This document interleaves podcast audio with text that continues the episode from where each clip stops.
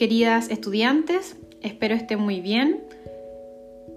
El presente podcast tiene como objetivo poder em, llevarnos a eh, algunas experiencias de cuatro personas que trabajan en el mundo de la educación y que tienen, están vinculadas de alguna forma a em, algún área o alguna esfera del lenguaje.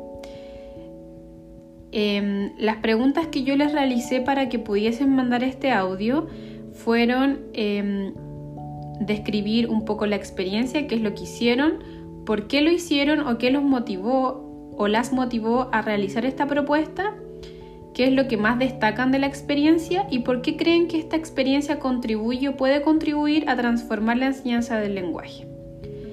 La idea es que las podamos escuchar, ustedes puedan escribir, anotar las cosas que le llaman la atención para poder conversarlas en la clase del día jueves. Eh, también pensando en la pregunta eh, qué es lo que destacamos nosotras de estas experiencias y qué cosas pueden ser trasladadas o pueden ser consideradas eh, a la hora de enseñar un lenguaje que sea efectivamente para todos y para todas.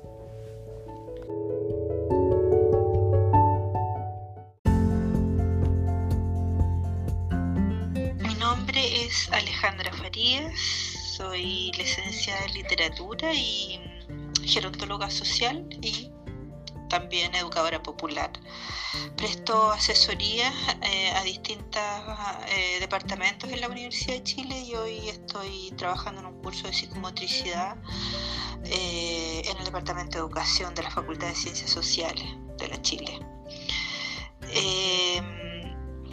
¿Qué es lo que, por qué me invita Constanza a contar esta experiencia porque presenté en el contexto del magíster, eh, donde eh, trabajaba como ayudante, como asesora de, en didáctica de uno de los módulos del magíster, eh, y presenté una mm, exploración, porque no creo que sea una investigación, en la cual daba cuenta de un instrumento que inventé que se llama el comunicograma. Una exploración longitudinal en la idea que tuvo varias aplicaciones por lo menos durante ocho años eh, y que intentaba indagar sobre el tránsito de los discursos escritos eh, que transitan al interior de los centros eh, escolares. se me ocurrió hacer este exploración aprovechando que yo trabajaba con el perfeccionamiento de profesores, básicamente profesores de educación de adultos, pero también profesoras del contexto formal, formal, diurno. Eh, trabajé, eh, esta, esta, investigación, esta investigación se realiza con 88 informantes eh, y va desde el año 2012 al año 2017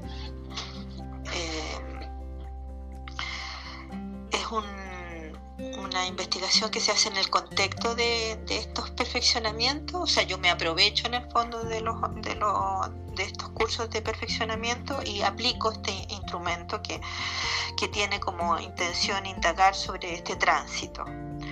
Eh, lo hice porque quería encontrar formas en que pudiera ingresar a la cultura escolar, eh, saltándome ¿verdad? todos los deberes seres que habitualmente eh, se establecen, porque las culturas escolares, por estar ser tan jerárquicas, se protegen, entonces siempre están intentando dar cuenta de lo que debieran dar cuenta más que de lo que efectivamente pasa. Eh, en ese sentido, bien interesante asumir cómo esas culturas eh, eh, escolares se cierran ante personas que quieren indagar o trabajar en ámbitos que no son los más tradicionales. la razón era poder trabajar sobre los discursos escritos porque los discursos escritos son la historia por una parte. Eh, cuando uno quiere saber cómo era la educación en el año 12, va a lo que quedó, eh, por, por una parte. Por otra parte también me interesaba eh, cuando se escriben las cosas porque se consideran importantes. O sea, uno, uno llega a la escritura porque es lo que se considera que es lo más relevante. Entonces quería saber también qué era lo que en estos centros educativos de distinto tipo, ¿verdad?, se consideraba tan valioso como para que llegara a ser, eh, para que llegara a la escritura. Eh, ¿Qué es lo que más destaco de lo que encontré? Bueno, primero confirmar la extrema jerarquización de la escuela, ya sea de niños, ya sea de adultos, ya sea tercera jornada, o sea, siempre la estructura es altamente jerárquica. Descubrí que quienes más emiten discursos escritos son los que están a la cabeza, la, dirección.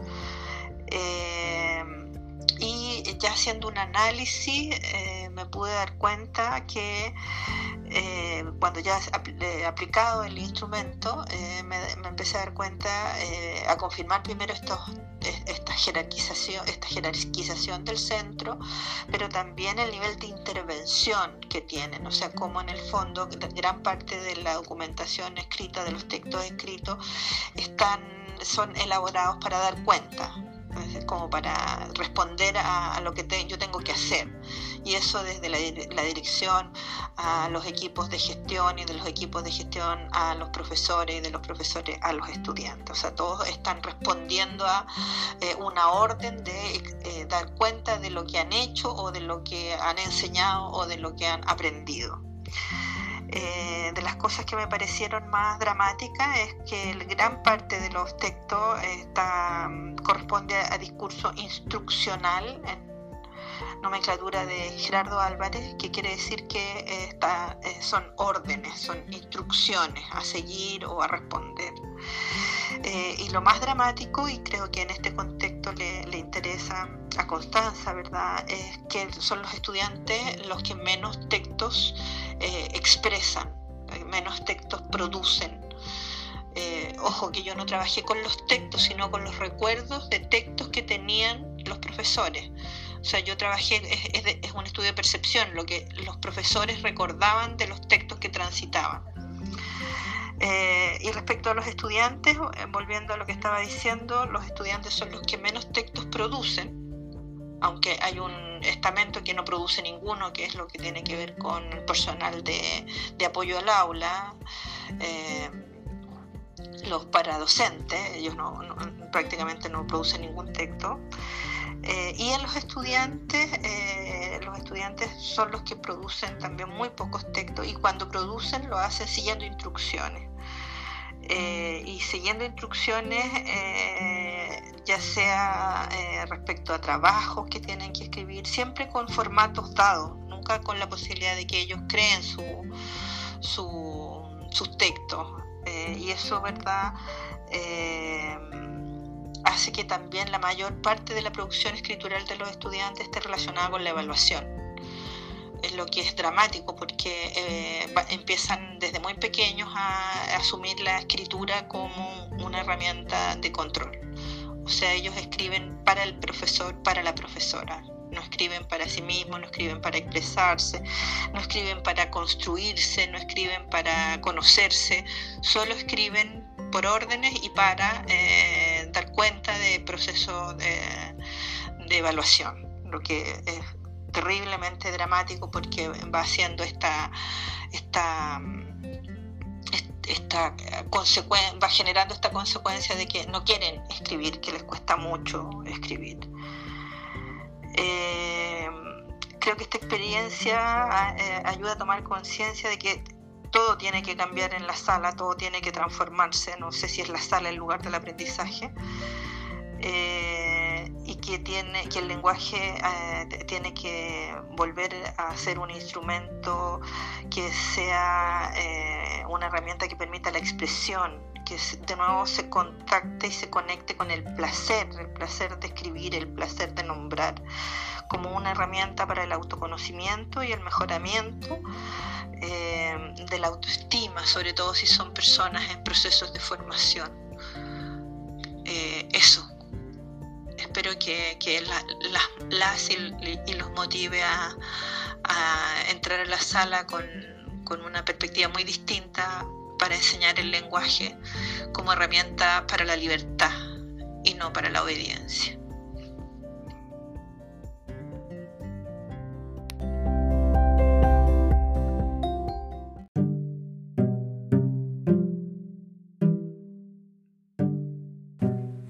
Hola, mi nombre es Cindy Fernández Meneses, soy profesora de actualmente un segundo básico y durante nuestra nuestro camino en primero básico hicimos junto a mi equipo de aula un proyecto de lectura complementaria viendo la necesidad que no solamente los estudiantes tengan que eh, aferrarse a un libro mensual por obligación, sino que lo disfrutaran y que además estuviera diariamente con ellos.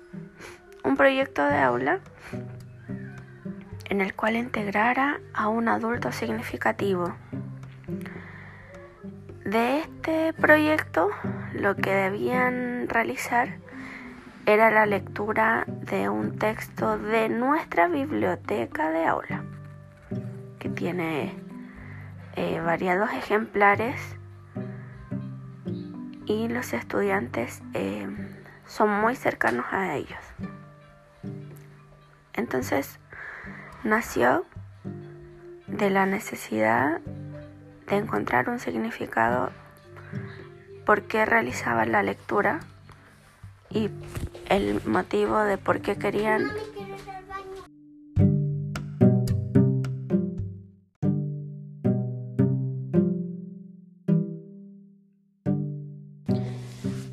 Entonces lo que realizamos era una completar la ficha del texto donde también existían preguntas argumentativas donde debían dar su opinión y recomendación. Al margen de esto, tenían una fecha determinada para ir a presentar este texto que había leído junto a su familia con una persona significativa. Lo más común que llegaron fueron las mamás, luego los papás y llegaron hasta hermanas, primas y una muy particular que fue de, un tío que llegó con su vestimenta formal, ya que era primera vez en su vida que iba a participar de alguna actividad. En esta ocasión de su sobrina, él estaba muy emocionado leyendo el texto, que recuerdo muy bien, muy bien que se llama ¿Quién soy? Em, al finalizar, ellos tenían que comentar cómo realizaron la actividad. Los estudiantes, sus compañeritos, le hacían preguntas y le respondieron, eh, perdón, le preguntaron cómo se habían organizado para hacer esta actividad donde, donde este señor se emociona y les, empieza a explicar a los niños que él sabe muy poco leer, pone todo su esfuerzo y que en esta ocasión su sobrina fue el apoyo para él y que en el tema de los dibujos y organización participó su vecina. Entonces ahí me di cuenta que realmente esta actividad trascendió mucho más de lo que yo esperaba. Perdón, que fuera una lectura domiciliaria en el fondo, donde hubo participación hasta de la comunidad, de las personas en que uno se, apoya para resolver. Y esa fue una bonita experiencia que he tratado de, seguir manteniendo. Eh, en, el, en la actualidad, eh, ya que tomamos fotos, los tipos de representaciones fueron muy, muy diversas, desde leer solo el texto a los estudiantes hasta hacer una representación teatral, hasta tener papelógrafos contando la historia, solo las imágenes, haciendo un mini teatro, eh, haciendo el niño, por ejemplo, de presentador y la mamá de, los personajes. Eh, tuvimos de todo y además lo más significativo es que todos y cada uno de los estudiantes pudieron realizarlo y el compromiso de las familias fue al 100%. Actualmente para realizar las lecturas complementarias, eh, por el tema de la contingencia, eh, estoy realizando una evaluación formativa para interacción con los estudiantes. Entonces, como la evaluación es una vez al mes de esta lectura complementaria, em, como estamos a distancia, los llamo por 10 minutos a cada estudiante, donde interactuamos, responden preguntas, ellos me hacen la versión de, de su lectura y así yo puedo comprobar que lo han leído, con qué lo han compartido y en esta ocasión ha sido fundamental el apoyo de la familia como la vez anterior, ya que nos encontramos en otra posición eh, en el hogar. Así que eso, de a poco hemos estado junto a mi equipo de aula, que yo me apoyo mucho en ellos, trabajamos juntas. Somos, somos tres mujeres en aula, perdón, donde tengo un asistente de aula, un asistente diferencial, trabajo con la profesional PIE, con la pedagoga teatral y siempre tratando de relacionar todo lo que realizamos en función de los niños. Eso es lo principal para mí y para nosotras. Que todo lo que hacemos nosotras tenga un producto para los niños, pero finalmente ellos sepan el motivo de lo que realizamos. Así que esa es nuestra, eso es lo que me mueve y lo que me sigue manteniendo acá cuando todo se pone más un poco complicado eh, por el sistema que te boicotea constantemente lo que uno quiere ir trabajando. Así que eso, muchas gracias.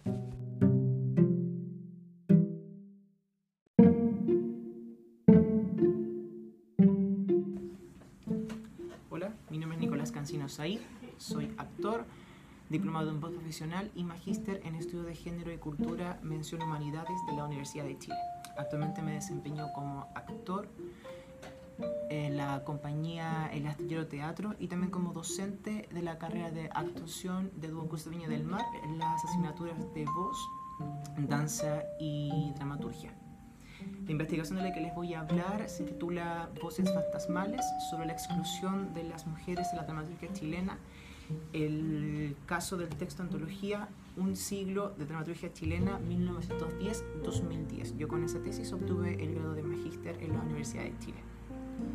Bien, entonces yo investigué el texto antología eh, que se publicó el año 2010 en el marco de las actividades para conmemorar el Bicentenario de Chile y fue encargada o estuvo a cargo, perdón, estuvo a cargo de la Comisión Bicentenario por la Universidad de Chile y por la Universidad Católica. Bien, por lo tanto, desde esta perspectiva se trata de un archivo institucional que buscó rescatar, como bien declara la imantología, esto que la tengo acá, imantología, Em, rescatar las obras más representativas y significativas de los últimos 100 años. El problema está que de los 44 autores presentes en esta antología se consideró solo el trabajo de cuatro mujeres dramaturgas. En 100 años solo se consideró a cuatro dramaturgas. Estas son Isidora Aguirre, María Asunción Requena, Ana Archa y Manuel Infante. Eh, yo logré demostrar con investigación que la antología fue construida bajo parámetros de selección sexistas y que la variable género no fue considerada tanto para esta construcción como para la selección de, la selección de las obras y dramaturgos y dramaturgas. Además también propuse un modelo para futuras antologías, pero que estas fueran construidas no desde parámetros sexistas. Me, me interesaba a mí hacer esta investigación tanto como docente de, una carrera de la carrera de actuación como también como actor y dramaturgo, porque me interesaba analizar el canon que define qué es y qué no es dramaturgia chilena. También porque los y las estudiantes de actuación acuden a este texto para poder encontrar respuestas y referentes de lo que es la dramaturgia chilena y porque yo creo fervientemente que la dramaturgia y el teatro esto colaboran activamente en la construcción de los imaginarios e identidad de los sujetos sociales. También a mí me motivó hacer esta investigación eh, por la experiencia de estar en la, en la, escuela de teatro, tanto como estudiante como docente, al ver, por ejemplo, que mis compañeras y ahora también las estudiantes no tienen, cuando acuden a dramaturgia chilena, no tienen muchos personajes buenos, ¿cierto? que interpretar. No hay buenos protagonistas mujeres. Están todas las hombres, la mayoría protagonizadas por hombres, y si, si son mujeres, están siempre supeditadas al accionar de los hombres dentro de una obra ver también que ellas tenían que interpretar, muchas veces tienen que interpretar los roles masculinos en escena. Eh, incluso vi, mujeres, eh, compañeras y estudiantes actualmente teniendo que caracterizarse como hombres para poder tener un, un espacio dentro de, de, una asignatura o para, para hacer el montaje de una obra, pero jamás, jamás, jamás he visto a un hombre que se vea la necesidad de interpretar un personaje femenino dentro de una obra para tener un buen personaje. Esa, esa inequidad siempre me llamó la atención y, me impulsaba a mí como a poner en crisis eh, la estabilidad del teatro, de la dramaturgia chilena. También porque en el caso de, mi, de mi biblioteca donde yo estudiaba, no hay no hay mucho material, salvo de Isidora Aguirre, de María Asunción Requena, sobre mujeres dramaturgas. Y se me pregunté por qué, sobre qué, por qué esa exclusión. Si las mujeres también escriben, ¿dónde está ese material? Eh, lo que más destaco de la experiencia de, de, de, de esta investigación es poder poner en crisis un documento institucional y dejar en evidencia su sexismo y la decisión de parte de estas instituciones de excluir a las mujeres del desarrollo de la dramaturgia chilena como si o no hubieran existido nunca, como si nunca hubieran existido o simplemente porque no fueron relevantes para ellos y para ellas. Mm, ¿Por qué creo que esta experiencia puede contribuir a transformar la enseñanza del lenguaje Bien, porque, porque se abre el espectro de sensibilidades, representaciones, sueños, conflictos y opiniones sobre, sobre qué es lo social.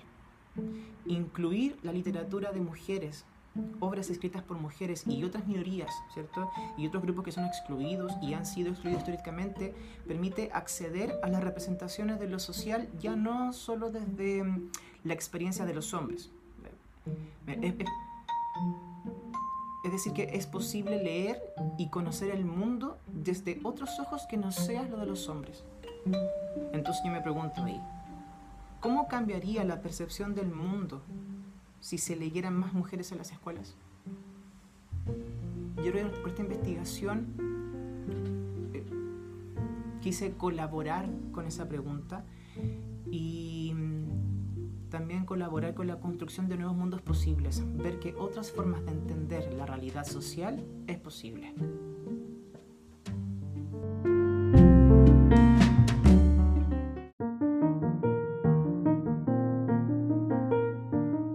Hola, mi nombre es Inger Cisternas.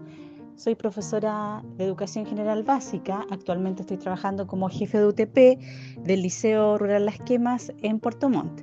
Y quiero compartir con ustedes una experiencia inclusiva aplicada en un primer año básico en el Centro Educacional de Huechuraba, eh, en el sector de la Pincoya específicamente.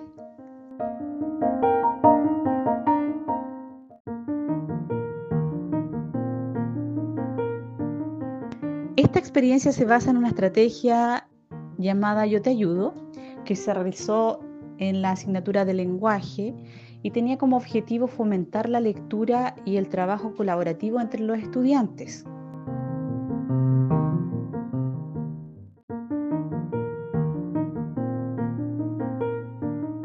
El curso en el cual se aplicó esta estrategia fue un primero básico muy complejo, donde había muchos problemas psicosociales, familias disfuncionales, eh, con problemáticas de violencia intrafamiliar, lo que reproducían los estudiantes estando dentro de la sala. y que hacía muy difícil que yo pudiera fomentar y enseñarles eh, lo que es la lectura dentro del aula, porque había muchas peleas entre ellos, mucho individualismo y no había cooperación.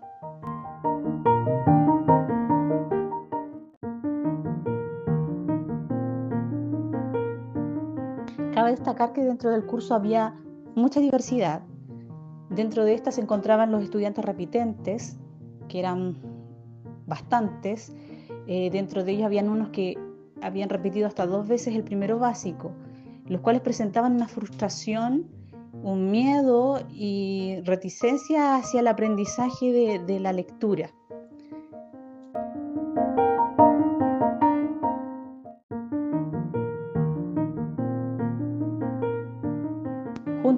También teníamos estudiantes con algún tipo de discapacidad bastante severa, lo cual dificultaba aún más, desde mi punto de vista en ese momento, el aprendizaje. Yo me sentía eh, casi incapaz de poder eh, llegar a la meta, a lograr de que los estudiantes pudieran leer y cooperar entre ellos.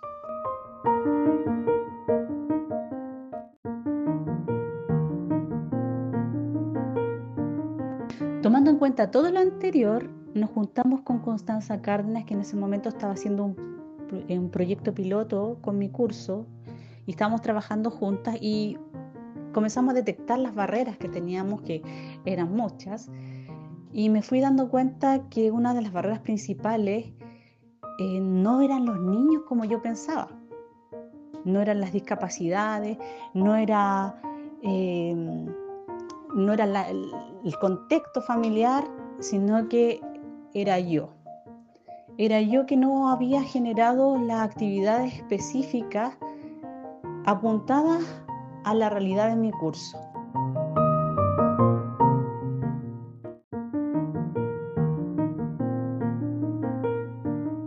Fue así como nació esta estrategia Yo te ayudo, un distintivo concretizado en realidad en un distintivo eh, que estaba colgado adelante en la sala y cualquier niño, sin distinción alguna, podía ir, sacarlo, ponérselo y ayudar a su compañero, ya sea a seguir la lectura con el dedito, a indicarle cómo comienza la primera palabra, a leer alguna sílaba, a apoyar al compañero en la lectura.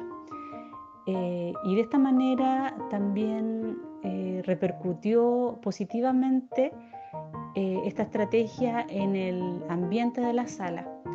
Podíamos ver niños más solidarios, niños que se apoyaban mutuamente, que, eh, que todos querían ayudar. Eh, la disposición hacia la lectura cambió, las frustraciones fueron desapareciendo de a poco y fue mejorando, digamos, todo, todo el proceso de enseñanza-aprendizaje porque también pudimos eh, hacerlo de manera transversal, usar esta estrategia para otras asignaturas.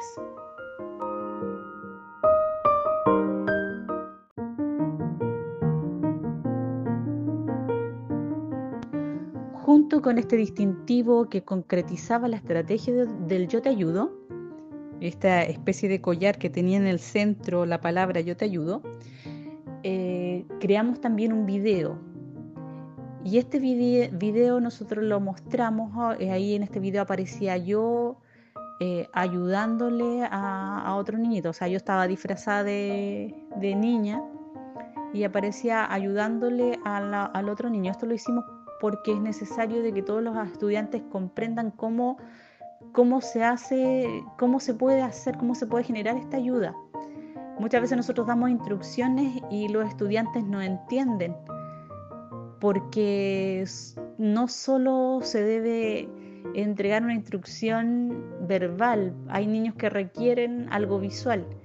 Entonces, por eso también hicimos eh, este video que lo replicamos cada vez que usábamos eh, la estrategia y que los alumnos ya eh, les agradó mucho el ver a su profesora, el ver a su compañero trabajando como si fueran pares y les permitió a ellos tener más claro de qué manera podían aplicarla.